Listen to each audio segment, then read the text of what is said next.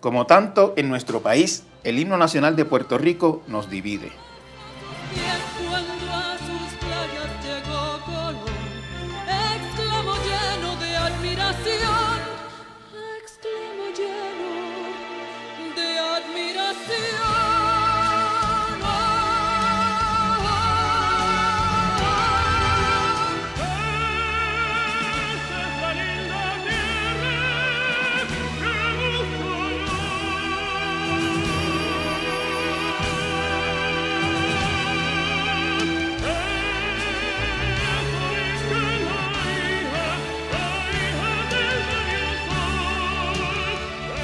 La alusión a Cristóbal Colón y a unas palabras que nunca dijo y que son impensables en el Colón avaro e irascible descrito por los textos históricos, hacen que a muchos les cueste reconocerse en la letra de nuestro himno. La pieza, no obstante, tiene unas líneas que describen a Puerto Rico a cuerpo entero y que además pueden servirnos en el futuro inmediato para guiarnos hacia la solución de uno de los problemas más agravantes que enfrentamos.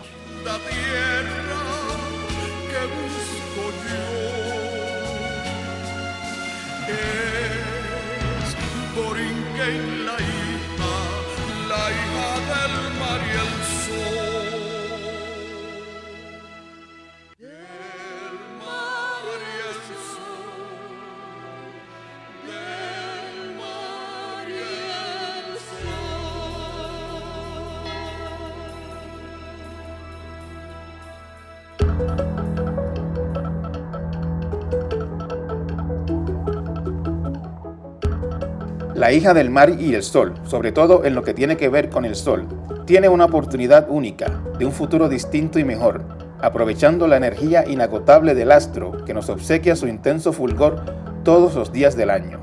Así nos lo aseguran nuestros invitados de hoy, Ruth Santiago y Federico Sintrón Moscoso, miembros de la coalición Queremos Sol, quienes plantean que existen las condiciones para que Puerto Rico pueda energizarse totalmente con luz solar y romper de una vez y por todas la dependencia de combustibles fósiles que aquí no producimos y que nos cuestan demasiado a la vez que también nos contaminan.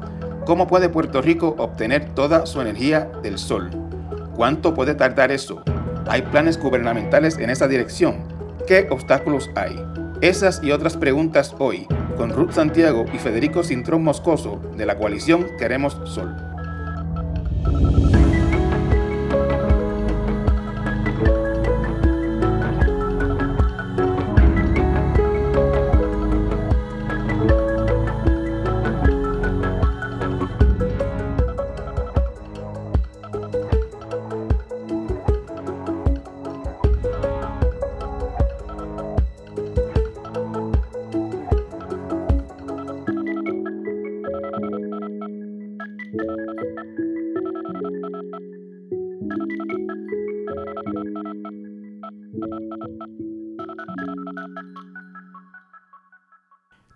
Hoy con nosotros eh, dos representantes de la organización Queremos Sol, que, cuya, cuyo propósito y origen vamos a conocer de inmediato.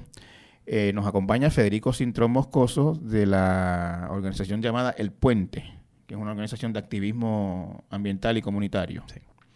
Y Ruth Tata Santiago, que es una activista ambiental muy conocida, que es miembro del Consejo de Cambio Climático de Casa Blanca. Así es el nombre.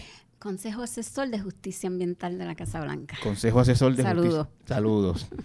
Eh, los invité como parte de la organización Queremos Sol, porque queremos, valga la redundancia, conocer eh, las propuestas de esa organización ante este momento crítico que vive Puerto Rico, eh, con un sistema de electricidad obsoleto, caro, contaminante, con la posibilidad, por primera vez probablemente en nuestra historia, de cambiar esa historia de nuestro sistema eléctrico eh, sin embargo, con intereses súper poderosos, tratando de mantenernos donde estamos ahora mismo, eh, que básicamente es atados a los combustibles fósiles que, que no producimos lamentablemente ninguno aquí en Puerto Rico y tenemos todos que comprarlos a precios exorbitantes y siempre sujetos a los vaivenes intensos que tiene ese mercado a nivel internacional. Eh, quería empezar preguntándoles, así para, para empezar por el principio, ¿qué es Queremos Sol? Bueno, si quieren empiezo. Es una propuesta de la sociedad civil para la transformación eh, del sistema eléctrico, tanto en términos de la tecnología que se usa para generar y distribuir eh, energía, como también eh, transformación de la gobernanza de la corporación pública, que es la Autoridad de Energía Eléctrica. Entendemos que ambos aspectos son sumamente importantes, transformarlos ambos para lograr un servicio eléctrico esencial, confiable, asequible, eh, que realmente sirva al interés público. Eh, si, se, si se llama Queremos Sol, uno cabría suponer que, la propuesta de ustedes es eh, generación de energía a través del sol. Eso, eso es correcto. Exactamente, se basa especialmente en la ubicación de sistemas fotovoltaicos conocidos como paneles solares, ¿verdad? Especialmente en techos de estructuras o cercanas a las estructuras como áreas de estacionamientos de, áreas comerciales. Em, y eh, eso compaginado con sistemas de almacenamiento de, energía que se conocen como baterías, programas de eficiencia energética y otra serie de medidas eh, que todas juntas, ¿verdad?, pueden brindar el, el servicio eléctrico confiable, asequible, limpio, eh, lo que necesitamos como país. La, gente siempre se pregunta, cuando uno plantea este tema en público, si realmente es posible que Puerto Rico eh, genere toda la energía que necesita, tanto comercial como industrial, residencial, gubernamental, de sol solamente. ¿Eso es posible? Siemens Industries dijo que sí. En la vista em, técnica y, bueno, vista en su Siemens Industries es la, multinacional constructora de plantas y otro tipo de... Exacto. Eh, eh, participamos junto a las organizaciones como El Puente, el Comité de Diálogo Ambiental, múltiples organizaciones que eh, hemos sido lo que conocen como interventores en los procesos ante el negociado de energía, en particular el proceso del Plan Integrado de Recursos de la Autoridad de Energía Eléctrica, que es la planificación a 20 años de todo el sistema eléctrico, ¿verdad? Eh, el asesor de la Autoridad de Energía Eléctrica es Siemens Industries, ¿verdad? lo fue en los primeros dos casos que trabajamos y eh, Siemens testificó, ¿verdad? certificó que eh, la, toda la energía del país se puede generar con, generación, o sea, con solar, energía solar. ¿Cómo? Porque eh, uno piensa en estas plantas, qué sé yo, como la, la Aguirre, la Costa Azul, la San Juan, etcétera, que son estos super complejos industriales para producir la energía que necesita todo el país. Eh, ¿Cómo eso se puede sustituir? Con placas solares y baterías.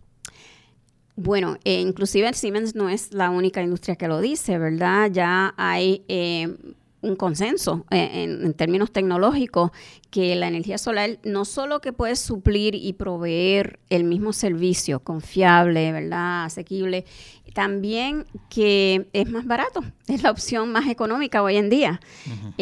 así que eh, sé que es un paradigma completamente distinto, ¿verdad? No estamos acostumbrados, pensamos en las placas como algo, eh, pues que eh, no tiene la potencia, pero sí, por lo menos todos los peritos que estaban en el caso del Plan Integrado de Recursos, todos indicaron que sí, que se puede suplir toda la energía del país con solar. Yo, lo que escuché paneles solares y baterías. creo que hay un informe me parece que, que lo hicieron en el Colegio de Mayagüez, en el RUM, que hay suficiente espacio en los techos de Puerto Rico para producir toda esa energía. De, eso también estamos hablando, ¿no? Sí, exactamente. Y de hecho hay uno más reciente. Y, es como señalas, ¿verdad? En el 2009, 10 por ahí, eh, varios profesores de la UPR de Mayagüez hicieron un estudio que se llama eh, Metas de Energía Renovable Alcanzables, en inglés ARET. Eh, ahí determinaron que sí, que eh, tenemos suficiente espacio de techo para ubicar suficientes placas para generar toda la energía, que toda la demanda energética en el país más recientemente, este pasado verano, ¿verdad? El Departamento de Energía Federal, el, Laboratorio Nacional de Energía Renovable, como parte de un proyecto que se conoce como el PR100, que es una encomienda que eh, tiene el Departamento de Energía de determinar cuál sería la ruta más viable para lograr esa transformación a 100% energía renovable en Puerto Rico para el 2050, que es la meta legalmente establecida, eh, ellos también, ellos, ellos llevan el número más todavía a eh, entre cuatro y seis veces, eh, es decir, 20 mil megavatios es decir, 20 gigavatios que se pueden producir con sistemas fotovoltaicos en techos en Puerto Rico, cuatro o seis veces lo que es la demanda energética del país. De, todo, de, eso incluye industria, comercio, residencial, público, institucional, todo. uno lo ve de, esa manera, eh, Ruth y, Federico, y parece como lo que llaman en inglés un no-brainer. como o sea, si, es si, se puede hacer, ¿por qué no, se está haciendo? Pero antes de llegar ahí, eh, yo, quisiera saber de, de, en cuanto a costo, ¿qué, idea se tiene de lo que puede costar? Digamos, eh, ahora mismo hay 10 mil millones aproximadamente eh, aprobados para reconstruir el sistema eléctrico de Puerto Rico tras el huracán María. Entiendo que de eso se ha usado muy poco, yo la última cifra que vi me parece que no llegaba ni al 3% del dinero usado y había, qué sé yo, 10, 20 o 30 proyectos en planes, pero ninguno todavía en, construcción. Eh, del costo de construir un, sistema de energía solar que cubra y supla la demanda de todo Puerto Rico, ¿qué se sabe? Bueno, em, hay un estudio de la organización Cambio, que es parte de una de las organizaciones que eh, propone, ¿verdad? El Queremos Sol, o que es parte de Queremos Sol. que cambio es la que dirige Ingrid Pila. Exactamente, y, y con, conjuntamente con el Instituto de Energía y Economía Financiera, el análisis financiero, el, nombre es difícil de traducir, eh, señalan que se puede alcanzar el 75% de energía renovable en 15 años eh, con 9.6 mil millones. 9.600 eh, millones. Sí. Un poquito menos de lo que hay ahora mismo para Exacto. De hecho, mucho menos, porque realmente ya no solo es la asignación original de casi 10 mil millones que menciona, también se han añadido alrededor de 4 mil millones eh, adicionales de fondos de FEMA para el sistema eléctrico y, otras partidas de fondos CDBG.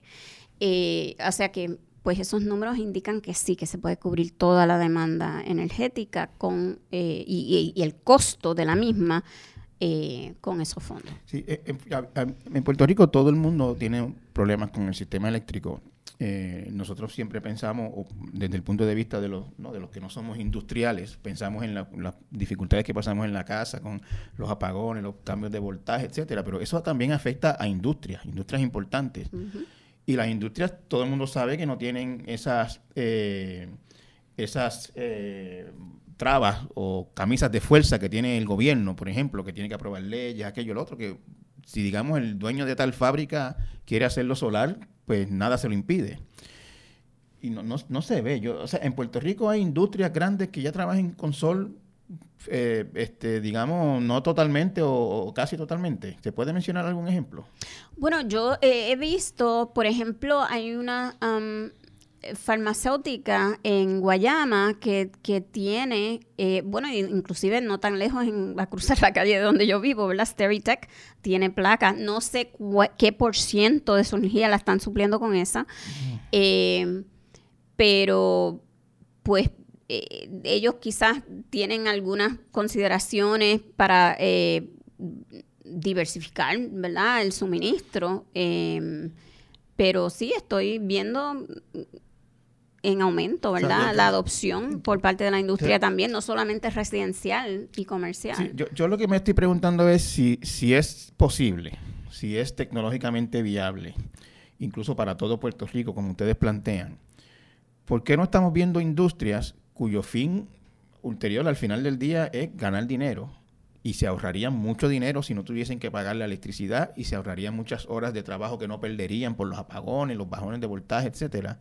¿Por qué no estamos viendo industrias grandes totalmente solares? Bueno, yo, me gustaría añadir que eh, yo creo que hay dos cosas. Uno, eh, todavía hay muchos mitos detrás de la energía solar. Así que yo creo que para, para los industriales sobre todo, Em, ese miedo a lanzarse completamente a una transformación en energía solar eh, todavía aguanta el que hagan proyectos a menor escala y la combinen con otras cosas como el gas natural que se ha vendido como la gran panacea de la transformación. El otro problema, que es uno de los que atiende Queremos Sol, es la visión sistémica. O sea, una industria sola, aislada del sistema de transmisión, pues solo está pensando en lo que necesita producir independientemente. Versus que la propuesta de Queremos Sol, que es una visión compleja del sistema, pues sí eh, propone el que esté interconectado y que se pueda resolver las necesidades de distintos sectores, sobre todo los que menos tienen capacidad de producirla, eh, a través de la producción general. Así que en verdad es mirar la energía como un bien común. Hay mucha gente eh, ya a nivel individual de su vivienda que, que, ya que ya se cambió a solar. Este, uno los ve donde yo vivo, puedo decir que casi todos los días veo una guagua de estas compañías montando en alguna casa. Eh, ¿Cuánta gente ya está con energía solar en Puerto Rico? ¿Sabemos? ¿Tenemos una idea? Bueno, por lo menos en el programa de medición neta, el último número que hemos visto es 59 mil. 59 viviendas. Sí. Oh, bueno, eso puede ser un negocio también, ¿verdad? Porque medición neta funciona, o sea, el, el, el hecho de generar la energía en el lugar utilizar lo que necesita y exportar o venderle a la compañía, o sea, en este caso no sabemos si eh, la transacción la, maneja Luma, pero verdad en última instancia es la autoridad dueña de, del sistema, eh, pues eso puede ser un cliente residencial, comercial, industrial, ¿verdad? Así que el número que tenemos es ese. O sea, hay 59 mil clientes de la, del sistema eléctrico están con energía solar ahora mismo. Y podrían ser muchos más, y probablemente sean muchos más. porque eh, hay gente que no entra en el programa de medición neta porque quizás tienen unos sistemas bien pequeños, ¿verdad? Que es para generar localmente o es para generar parte de su energía solamente. Eh, pero el número oficial que, que, está publicando el negociado y lo que hemos visto es 59. Me parece bajito, yo pensaba que era más. Lo que pasa es, eh, precisamente eso es lo que decimos en Queremos Sol, ¿verdad? Eso va a ser así porque vivimos en un país con una tasa de pobreza de 44% y donde eh, estos sistemas, especialmente estas compañías privadas que acabas de mencionar, que todos los días hay una guagua por ahí, la vemos, eh, están cobrando bastante caro, ¿verdad? Estos sistemas. Eso no es algo que está al alcance de la mayoría de la población y mucho menos la gente pobre o de mediano ingreso, a menos que se quiera embrollar, ¿verdad? y si uno le agrega a los que no están bajo la tasa de pobreza, que tienen, digamos, probablemente problemas de crédito o algo por el estilo, pues tampoco es una opción. Exacto. Y entonces por eso eh, sí han habido, eh, ¿verdad? Por la misma necesidad, mucha gente se ha visto obligada a adquirir o a arrendar estos equipos, pero la gran mayoría no lo puede sufragar y entonces lo que proponemos en Queremos Sol es que estos fondos históricos tan cuantiosos que acabamos de mencionar las cantidades, que eso, eh, que ya está asignado a la Autoridad de Energía Eléctrica, ¿verdad? Eh, porque son fondos de lo que llaman asistencia pública, que pueden ir, ¿verdad? Precisamente para de un gobierno al otro, ¿no? Local, eh, que entonces eso se utilice para proveerle esos fondos, los sistemas fotovoltaicos en techos y baterías a las personas que no pueden eh, sufragar ni la compra ni el arrendamiento de estos equipos.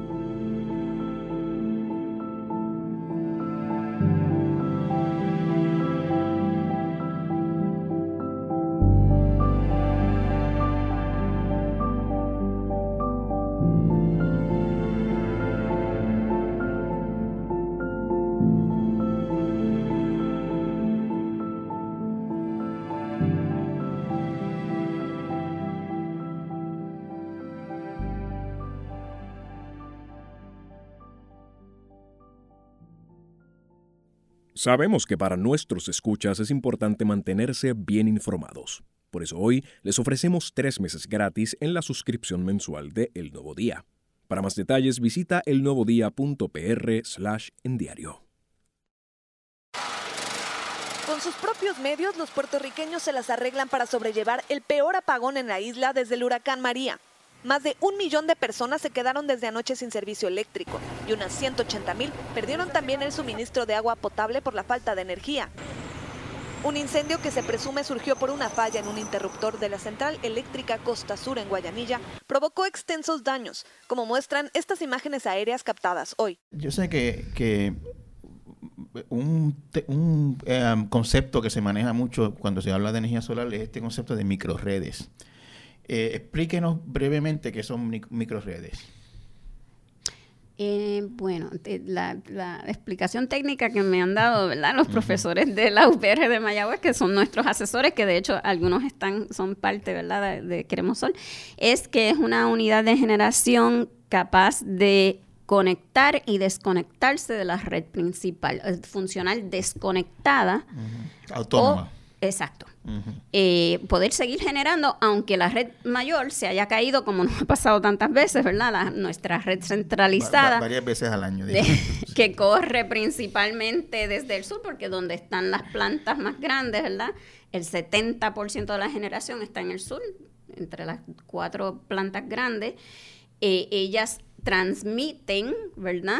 Eh, a través de líneas de alto voltaje Em, a otras partes, principalmente al área metro de San Juan, y eso es de sur a norte y están en el paso de los huracanes que entran por el este casi siempre. Yo solo recuerdo un huracán que entró por el oeste hace años.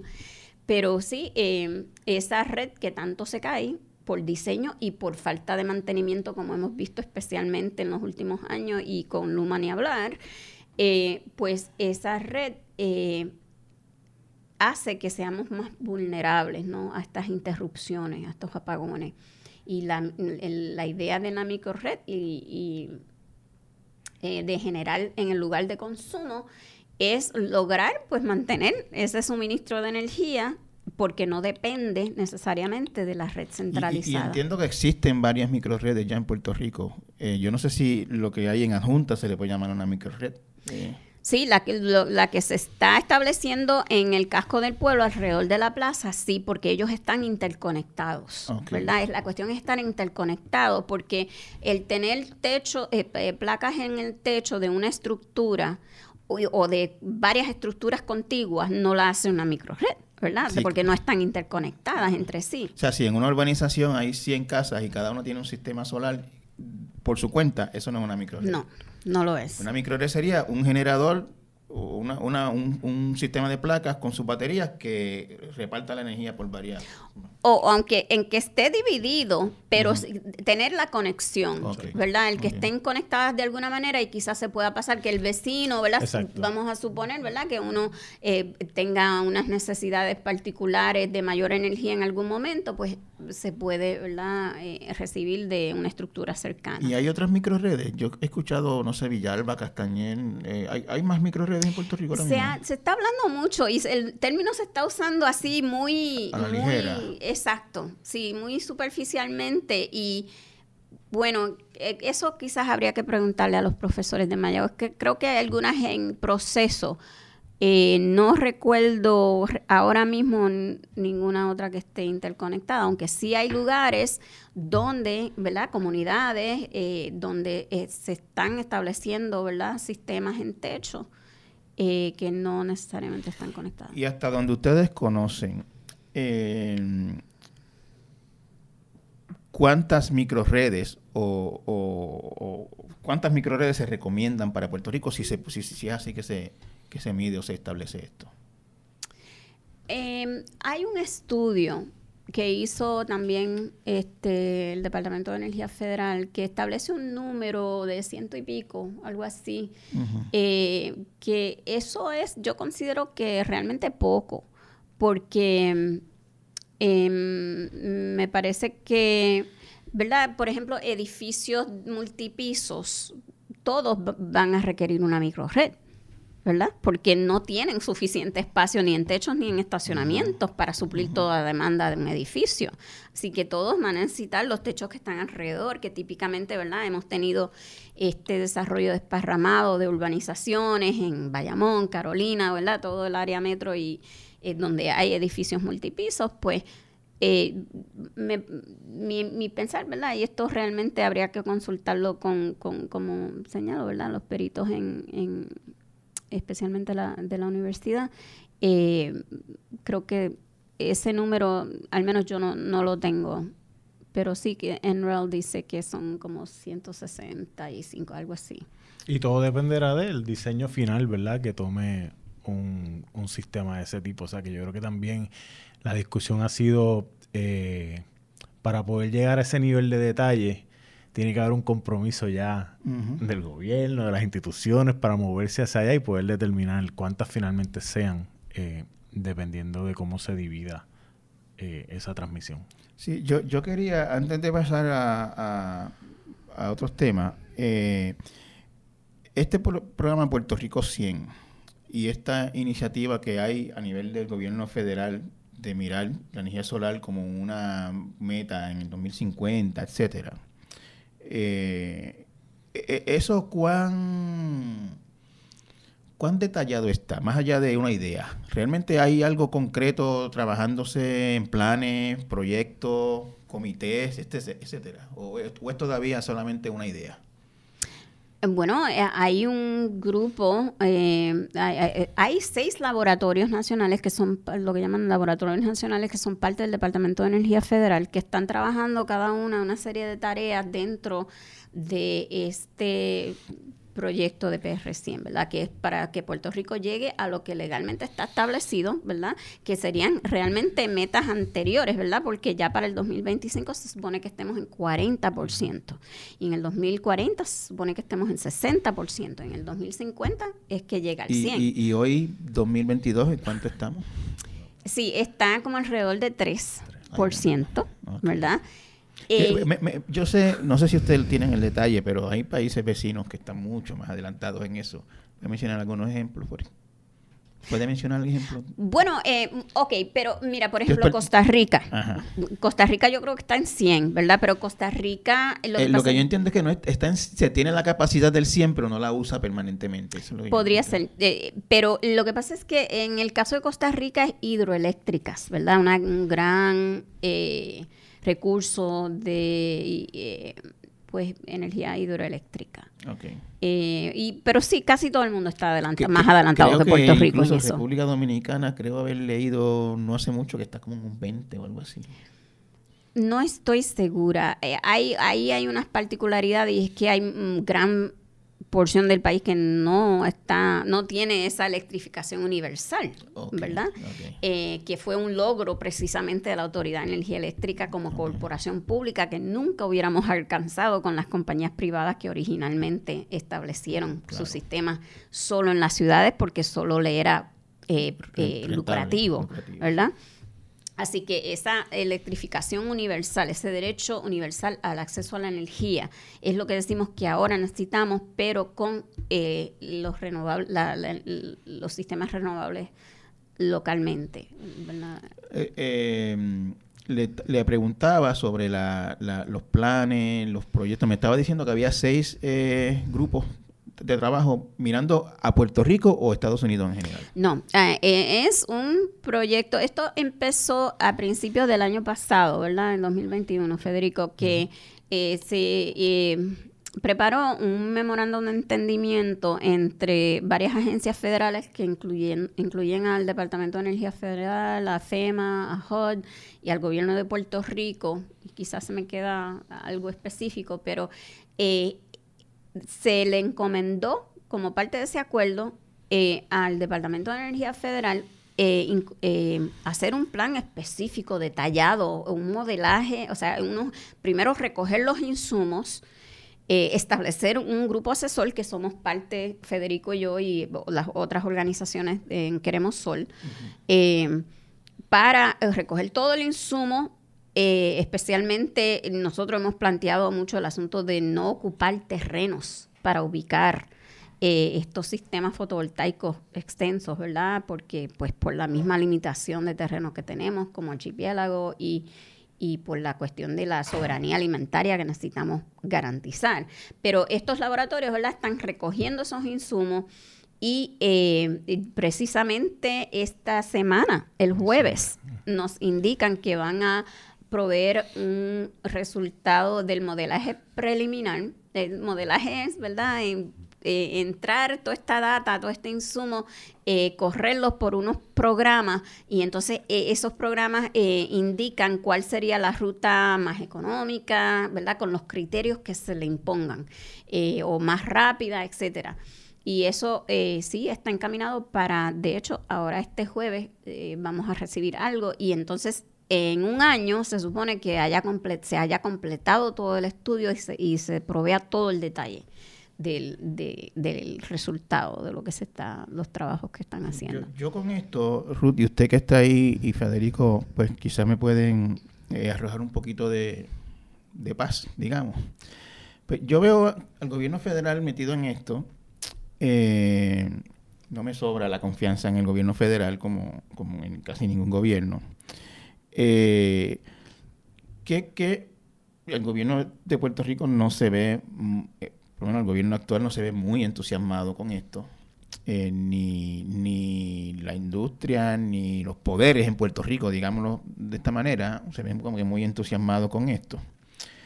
¿qué, ¿qué, posibilidades hay de que, desde su punto de vista, ¿no? de, que, de que esto eh, se echan a andar de verdad desde, Estados Unidos. Ah, y, sin, el entusiasmo y sin mucho interés que se ve acá en Puerto Rico de la gente que, tiene el poder en este momento. Mira, yo creo que aquí pasó algo hace dos meses y medio con el huracán Fiona, que em, un poco podría eh, incidir bastante en que se dé el cambio necesario como el que estamos proponiendo. Y es que eh, sabemos que con el huracán María, ¿verdad? Eh, pues hubo un apagón total, em, hubo eh, mucho, mucho sufrimiento, mucho tiempo sin el servicio eléctrico y, sabemos que hubieron muertes relacionadas, las miles, de muertes relacionadas a la falta del servicio eléctrico esencial. Y eso eran las lecciones, esas eran las lecciones, ¿verdad? Eh, em, eh, hubo desde ese momento más interés en el asunto de la energía en Puerto Rico y em, se empezó, ¿verdad? esta, este constante consulta a la sociedad civil, ¿verdad? De ahí surge, de hecho, queremos, aunque lo estábamos planteando desde antes, ¿verdad? Tanto el puente como diálogo comparecieron en el primer caso del Plan Integrado de Recursos diciendo, mira, de, eh, este, este estudio que hicieron eh, los profesores de Mayagüez, ARET, deben, debe implantarse. Solo, antes del huracán eh, María, ¿verdad? Eso lo estábamos planteando en, en ese caso no es hasta que, ¿verdad?, se da eh, toda esta situación, eh, la debacle del huracán María, es que em, se empieza a mirar, ¿verdad?, de, forma bien eh, constante, ¿verdad?, e, este asunto de qué se va a hacer con el sistema eléctrico en Puerto Rico, porque fue un colapso total, ¿verdad? eso eh, eh, eh, y como señalé, de ahí es que surge, porque en el 2018 fue que sale, ¿verdad? sale formalmente la propuesta de Queremos Sol. Estuvimos este, trabajando, este, Ingrid ahí lideró el esfuerzo, ¿verdad? Y, y se redactó cada uno con su insumo y se publicó la propuesta. ahora con Fiona nos percatamos que no se aprendieron las lecciones del huracán María. Now to breaking news in Puerto Rico. Tonight, the entire island archipelago of more than 3 million people is without electricity. Fiona crashed ashore today as a Category 1 hurricane almost five years to the day after Hurricane Maria made landfall in 2017. Pero entiendo que hay más conciencia ahora, eh, que, que ahora sí la gente entiende que el, proveer, el transformar este el sistema eléctrico para tener una generación eh, resiliente, perdona el uso de esa palabra tan trillada, ¿verdad? La gente le ha, eh, cogido mucha cosa esa palabra. Sí, no, nadie, en realidad pues no es que queramos volver a lo que teníamos, ¿no? Sino que, queremos tener, ¿verdad? Una, un, suministro eléctrico que realmente eh, sea consistente, ¿verdad? Que sea confiable.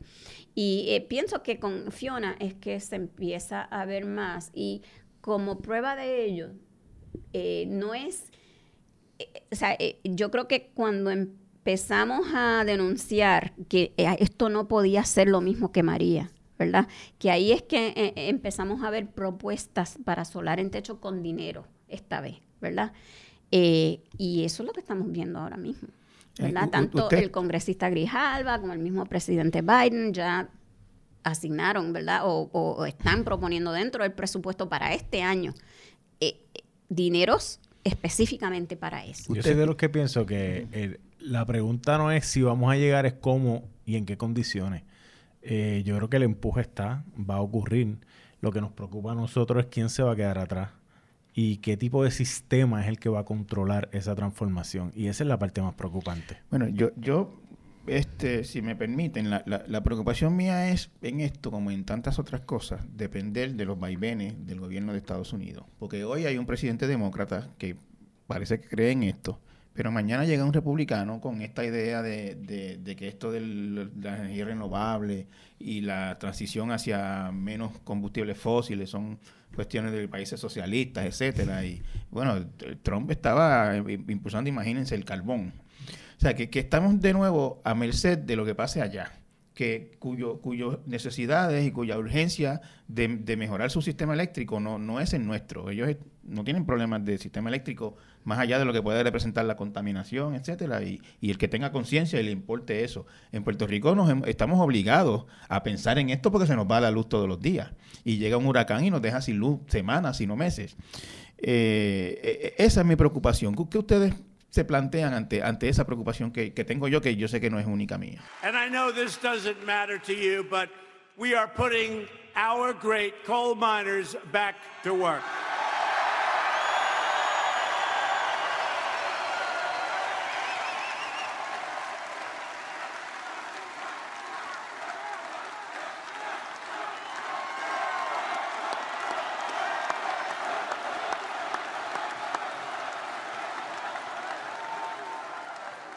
People, great people. Brave people. I don't know how the hell you do that, I'll tell you. Sí, no, y ese escepticismo tampoco es, alejado al trabajo que hacemos en Queremos Sol. Y, definitivamente yo creo que nosotros el empuje tiene que ser a nivel local siempre, ¿no? Eh, y las oportunidades y las conversaciones a nivel federal son en función de poder mover la cosa acá, pero yo creo que el, el, escepticismo ni siquiera, yo aquí como el puente, ¿no? Inclusive dentro de los demócratas. Hay gente que, prefiere impulsar el, combustible fósil y seguir vendiendo gas. O sea, que inclusive dentro de los... O sea, que inclusive dentro de los demócratas hay ese, eh, eh, esa preocupación. Eh, y lo mismo pasa con, los con los grupos progresistas en Estados Unidos y esa lucha que tienen, ¿no? O sea, que, que yo creo que la ese miedo el que tú planteas no, no, es diferente al que nosotros, a las preocupaciones que, nosotros eh, tenemos.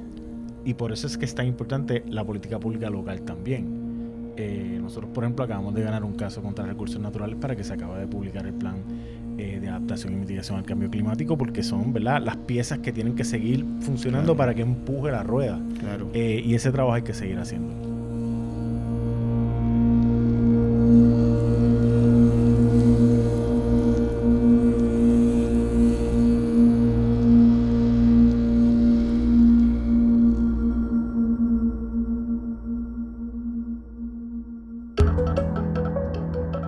Saludos, mi nombre es Benjamín Torres Gotay y les invito a escuchar mi podcast Torres Gotay Entrevista, en el que comparto con personalidades de distintos ámbitos de la vida puertorriqueña para conversaciones profundas y reveladoras sobre el presente y el futuro del país.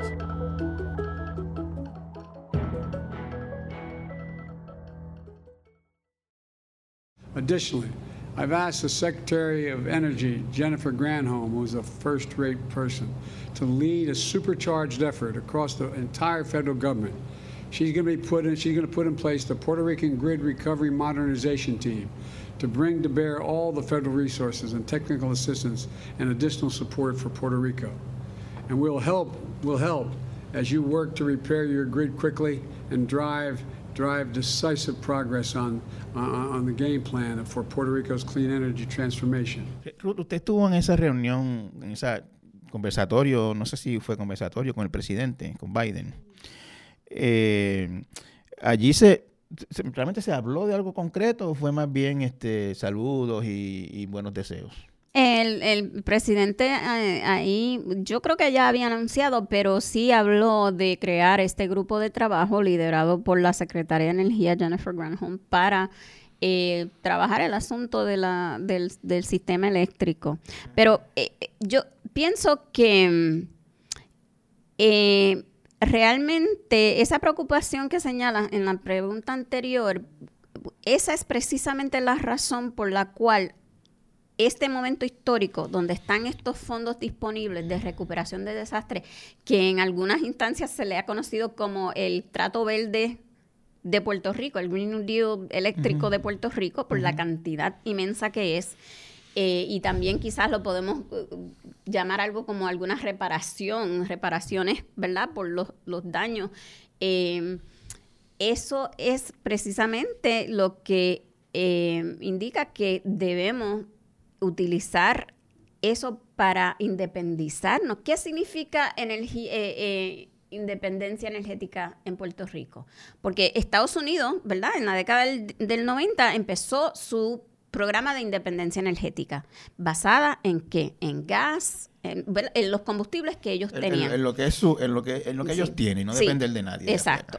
Pues eh, para nosotros eso, eso es básicamente el sol ¿verdad? Y podría ser algo de hidro, algo quizás de otras tecnologías que todavía no están bien desarrolladas. El viento no es como que muy en Puerto Rico muy Bueno, hay un estudio reciente sobre viento, pero hasta ahora, eh, bueno, el problema con el viento es bien complicado porque recuerden que teníamos, había una, una planta de energía renovable de viento, Punta Lima, en Nahuabo, ¿y qué pasó con ella? El huracán María se la llevó se la llevó completa y no ha sido reconstruida. Y en áreas de mucho impacto de huracán, eso hay que pensarlo. Esas estructuras verticales eh, son bien vulnerables. Yo no sé si es Punta Lima, pero yo vi unas eh, cuando María, por el área este, que quedaron como, como si la hubiesen como si un gigante lo hubiese torcido así la Sí, esa es Punta Lima porque solo había dos, ¿verdad? Es la de Santa Isabel, este, Pattern y, y aquella. Pero bueno, e, el asunto es, eh, sí, eh, tenemos escepticismo de que tantos republicanos o demócratas realmente estén convencidos de la necesidad, pero tenemos esta oportunidad y desde acá estamos haciendo todo lo posible, todos los grupos, ¿verdad? Eh, tanto dentro como fuera de Queremos Sol, ¿verdad? Que ya tienen el, convencimiento de que esa es la forma en que Puerto Rico logra, ¿verdad? Con utilizando esos fondos históricos, esa cantidad tan grande para de una vez por todas eh, crear un sistema que no va a seguir dependiendo de las importaciones de combustibles fósiles ni de las prebendas o las reparaciones o, lo que le llamen, ¿verdad? Los recursos de afuera. Es, realmente esto es una fórmula para hacer a Puerto Rico más viable como lugar y menos dependiente. Alexi, ¿tú sabes cuánto tiempo llevamos? Que yo nunca puse mi reloj a correr. 39. 39 ya. Ay, mi madre, que, que me da que como 15 minutos. Hay gente aquí que le gusta hablar. Sí, sí. Este. Ah, bueno, yo que volver a para preguntar.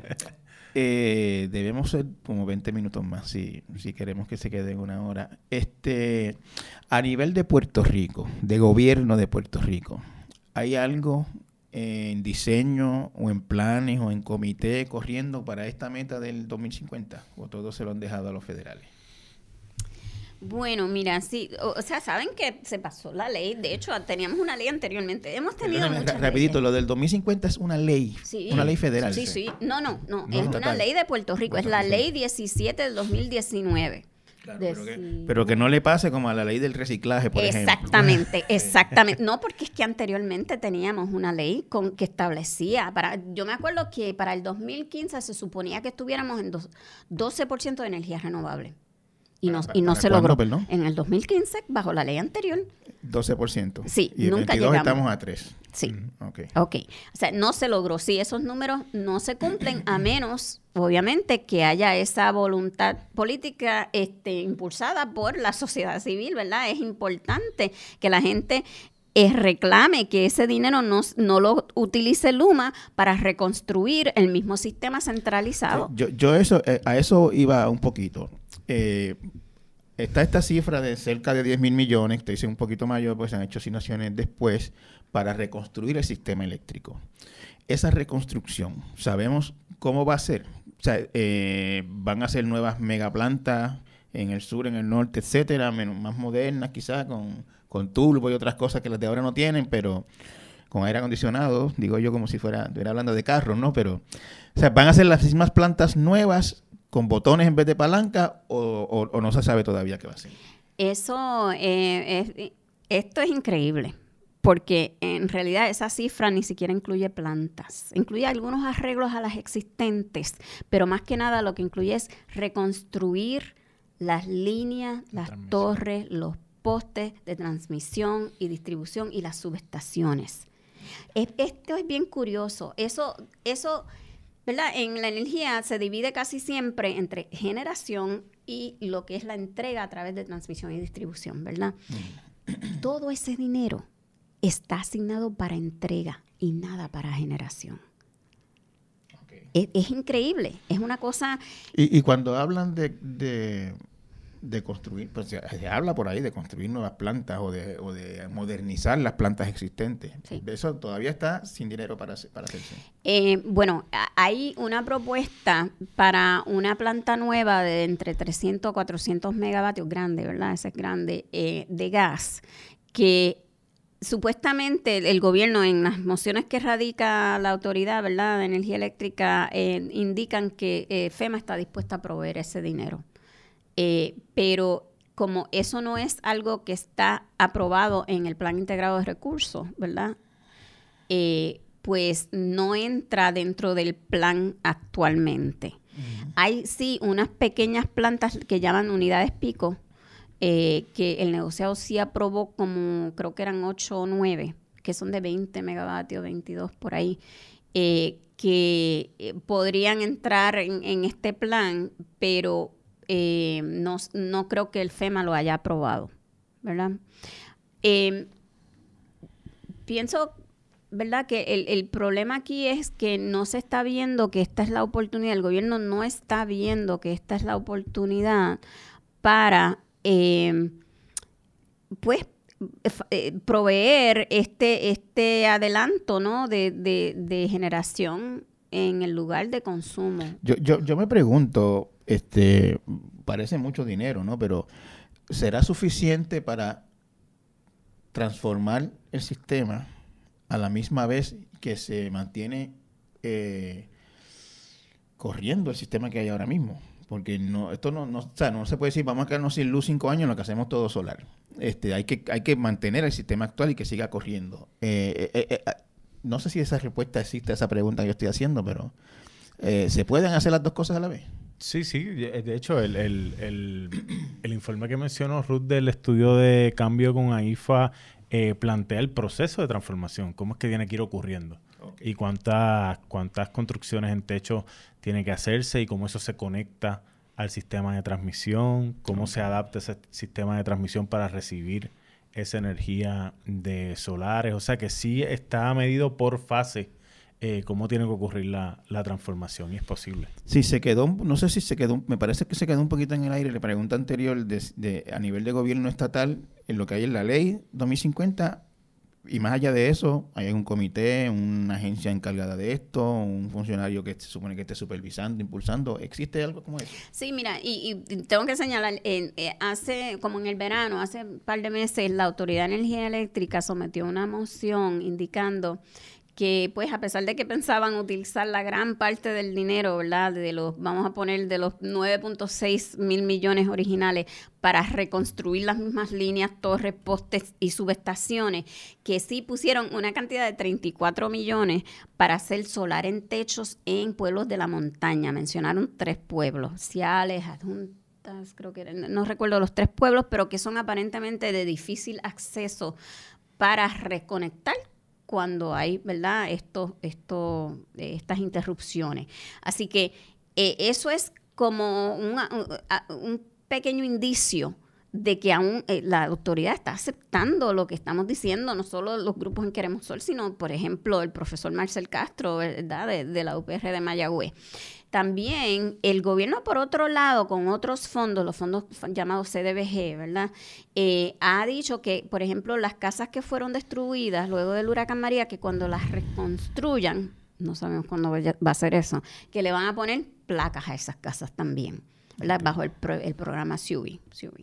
Eh, así que hay unos indicios de un reconocimiento de que eso es necesario, ¿verdad? Pero es que no es necesario solamente para los pueblos de la montaña y la gente que perdieron sus casas, es necesario para todo el mundo en Puerto Rico. Claro.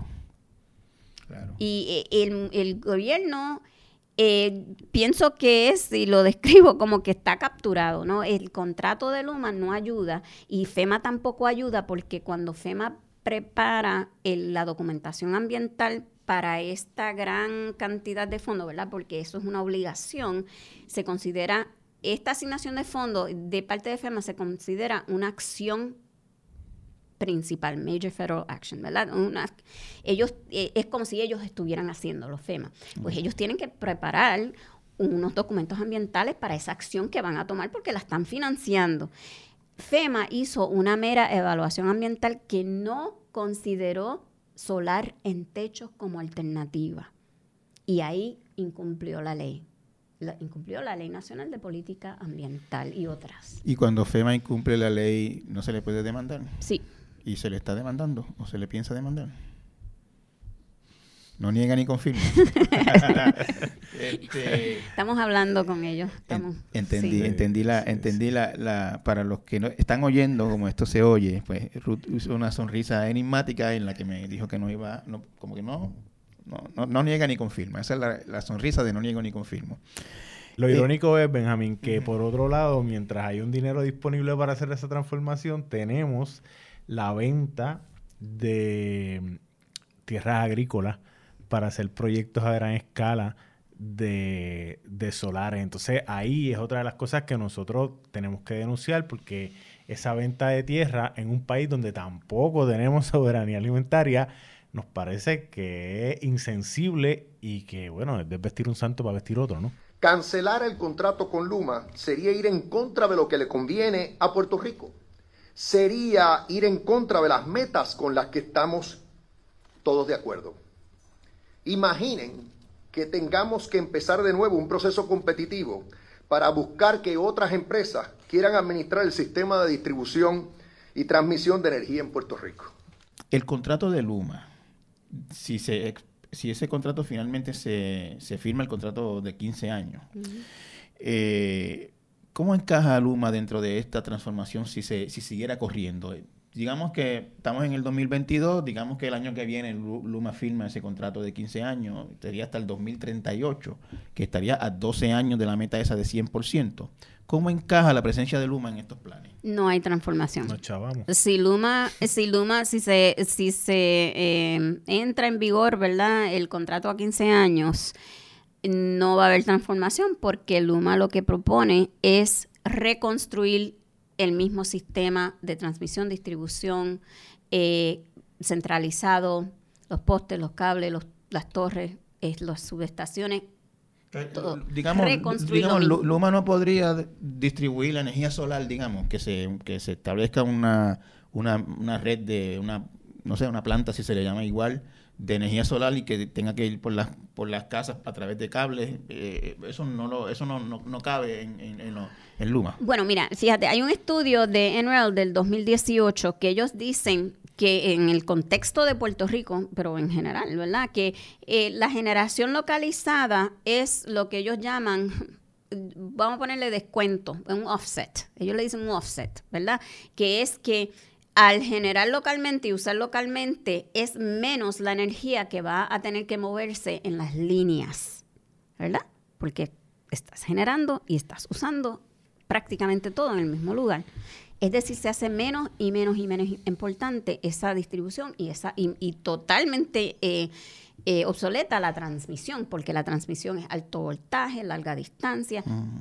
Y eso, es lo, eso, es lo que, eso es lo que hace Luma. Eso es lo que Luma quiere hacer. Quiere decir que si Luma hace eso, y usa todo el dinero para eso, no va a haber para, para la generación solar en techo. O sea que eso es un gran obstáculo entonces para esta transformación. De hecho, lo que estamos viendo es si Luma está interconectando hasta alguna medida, ¿verdad? La gente que en su capacidad privada, porque tiene la forma de financiar, adquirir, arrendar los equipos, pues sí, les permiten conectarse al sistema. Pero eso no facilita para nada el que la mayoría de la gente pueda tener acceso a energía solar en eh, techo. entonces, pues yo, yo no sé cómo usted me lo plantea de esa manera. Eh, yo, porque en algún momento yo pensaba que quizás pues esos 15 años de Luma pues eran la, iba corriendo la transformación a la misma vez, etcétera, pero no, no parece que ese sea el caso. Es reconstrucción. Ellos, o sea, Luma es una compañía que, por ejemplo, ha construido eh, sistemas de transmisión entre Canadá y Estados Unidos de, alto voltaje. Ese es su modelo de negocios. Eso es lo que ellos saben hacer y eso es lo mismo que proponen hacer aquí. Esa no es la necesidad nuestra. Nosotros necesitamos generar energía en el punto de consumo porque los huracanes y las tormentas y el crecimiento exuberante de la vegetación los grandes apagones en muchos lugares ha sido árboles que se caen encima de las líneas, ¿verdad? y eso también sucede aquí, pero con, bueno, ya vimos, Luma no estaba haciendo el mantenimiento de la vegetación necesaria para impedir que Fiona, un mero eh, huracán categoría 1 que no entró por el medio de la isla, que dio, ¿verdad? entró por el suroeste. Una de las bandas rozó la, isla. Exacto. Y, y, se colapsó todo el sistema. Eso es falta de mantenimiento. Eh, Ruth, eh, recientemente he notado aquí y fuera de aquí, o sea, en Puerto Rico y fuera de Puerto Rico, discusión sobre después de las placas solares y las baterías, ¿qué? Eh, las vamos a usar, tienen una larga vida, las placas solares creo haber leído que pueden durar 15, 20 años, cosas así, 25 o 30 años. Las baterías no sé, pero igual es un, es un, es un este, artefacto de difícil disposición cuando ya no sirva. Eh, ¿qué, qué, qué, eh, ¿En eso se ha pensado? ¿Qué, qué, qué respuesta hay a eso? Bueno, em, creo que eso hay que atenderlo más, ¿verdad? Pero sí hemos visto que eh, eh, las placas pues pueden reciclarse, tienen unos materiales valiosos, ¿verdad? Eh, también hemos visto lugares donde se usan las placas para otras construcciones. Pero sí es, algo que, hay que tomar en, consideración y que eh, hay que implantar verdaderamente el reciclaje, no como se hace ahora. ¿verdad? Porque sí se nos va a llenar. A mí me preocupan más las baterías, especialmente las de ácido plomo. ¿verdad? Y, las baterías no solamente por lo que complicado que sería disponer de ellas cuando ya no sirvan, sino por el proceso altamente eh, de, de, ¿cómo se dice?, de intensivo de, de, la producción de esas baterías y de lo que de los materiales que se necesitan para hacerlas, de dónde los sacan, la explotación de los pueblos y los recursos donde están esas cosas también, es, también es una... Definitivamente, sí. En, eh, con la energía solar en techo distribuida, como se le conoce, nos ahorramos las emisiones de las plantas y las descargas y el uso de agua, ¿verdad? Mucha gente no sabe que, por ejemplo, en Salinas, cuando eh, hay, hay, ¿verdad?, sequía, que no llueve mucho y, eh, a veces se impone un racionamiento de agua. O sea, estamos a veces dos o tres días en la semana, en los veranos eh, ha, pasado ya varias veces que estamos con racionamiento de agua, pero las plantas de Aguirre ya esas siguen extrayendo agua del acuífero, que es agua nuestra para la población, como por ley se supone que sea la prioridad. Así que, eh, ¿verdad? La generación fósil tiene muchas implicaciones que van más allá de las emisiones, ¿verdad? Y de los contaminantes que salen de las chimeneas, sino que impactan cuerpos de agua, etcétera. Y eso lo, es como algo que nos evitamos con esta, estos sistemas fotovoltaicos en techo, no nos evitamos todos los impactos ambientales. ¿verdad? Y especialmente se da la misma, el mismo proceso de extractivismo en eh, particularmente otros lugares, ¿verdad? Pues que, que, tengan, por ejemplo, el litio para las baterías, etcétera. Eso se da y eso eh, hay que seguir luchando para que ese proceso sea uno de justo, ¿verdad? Justa transición, por decirlo así, para los, para los, las comunidades que se impactan con, con, esas operaciones de extracción de minería. ¿verdad? Eh, eso sí, definitivamente. Así que, y también la disposición no puede seguir impactando comunidades eh, cercanas a, los vertederos o, áreas que supuestamente son, sabemos que hay mucho reciclaje fatulo, mm. ¿verdad? Que, termina contaminando más. Eh, hice una pregunta eh, al principio de, esto, dije, o hice un comentario mm, a modo de pregunta que era, como dicen en inglés, un no-brainer. Si se puede, si tenemos la capacidad, si hay unos fondos por ahí. Eh, a mí me habla, o sea, usted lo, cuando se plantea, como, como el caso de Arturo Mazor, que lo, lo ha estado planteando así, como de independencia energética, que nos ahorraríamos si se estalla la guerra entre Arabia Saudí y Qatar, no nos importa nada porque no, no dependemos de lo que ellos producen allá para, para tener electricidad en nuestra casa. Eh, y eso, eso tiene un valor que es incalculable. Eh, y, siendo una, Puerto Rico una isla que no nos tocó petróleo, pero nos tocó sol abundante, intenso, 365 días al año. ¿Por qué nosotros no, por qué no hay más, no ha habido hasta ahora más conciencia de esto y por qué no, por qué no estamos más adelantados en este proceso? Bueno, yo como, como planteaba ahorita, o sea, yo creo que hay dos. El, primero, sinceramente, cuando nosotros hablamos con la gente, todavía hay mucha desinformación y compite con el bombardeo que sobre todo el gobierno impulsa con, con lo del gas metano. O sea, ese es el nuevo, la nueva cosa, ¿no? Eh, así que eso, por un lado, la desinformación hace que cuando hablemos con la gente todavía haya mucha, eh, mucha desconfianza. Eh, y por otro lado, em, los intereses económicos realmente han, han bloqueado la capacidad de esta transformación y lo vemos, o sea, todavía estamos hablando de ensanchar los canales de la bahía para traer más gas metano. Eh, como uno de los grandes proyectos de avanzada del gobierno. Estamos hablando de construir otra nueva planta de gas metano. O sea que realmente, aunque parecería cuando lo explicamos que es un no-brainer, realmente hay unos intereses económicos que, tienen otra ruta, que tienen otra visión y que, y que están poniendo mucho dinero en que eso ocurra versus estas transformaciones. Por eso es que también nosotros hablamos, bueno, pues si hay un dinero público que no está atado a intereses privados, y está disponible, bueno, pues vamos a usar ese, porque está ahí. Pero es un reto grandísimo con todo lo que, lo que tiene que ver con, con, la, con el andamiaje político. O sea, yo, a nosotros, nosotros regresamos hace dos semanas de la conferencia de las Naciones Unidas de Cambio Climático y es para mí increíble uno no poder hablar allí de un proyecto que uno pueda decir el gobierno de nuestro país está haciendo este proyecto para avanzar. Y allí oyeron a todo el mundo. Ahí todo el mundo por lo menos, oye, por lo menos un proyectito, dos proyectitos. Pero es increíble uno reflexionar sobre eso y decir cuál es el proyecto que aquí se está llevando, qué político aquí está impulsando eh, un proyecto legítimo para atender la crisis climática, para atender eh, la transmisión energética, que no sea la batalla de quién coge el contrato, de, quién se beneficia más. Entonces, fuera de los políticos de minoría, ¿verdad? Porque hay que reconocer que llevan tiempo también impulsando algunas de estas medidas, los políticos en el poder principales siguen apostando y beneficiando eh, a los combustibles fósiles y eso pues detiene eh, las propuestas. Muchas gracias por su tiempo y, mucho éxito en su, en su labor de concientización sobre, sobre la importancia de esta transformación. Muchas gracias. Gracias.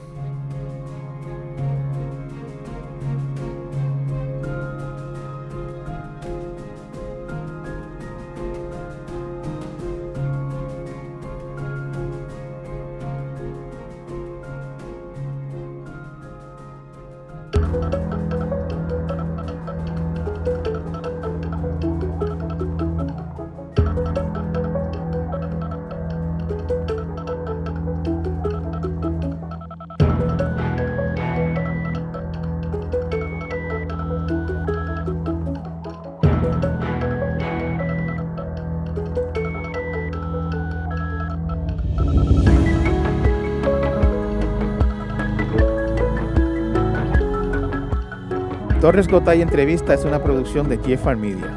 Puedes conseguirlo en todas las plataformas de podcast. Agradecemos que lo escuchen y lo compartan. El diseño de sonido fue de Víctor Ramos Rosado. Producción por Laura Pérez Sánchez. Producción ejecutiva Celimar Colón. Denis Rivera Pichardo es el editor audiovisual. Rafael Lama Bonilla es el director general de GFR Media. Los esperamos la próxima semana con otra interesante conversación.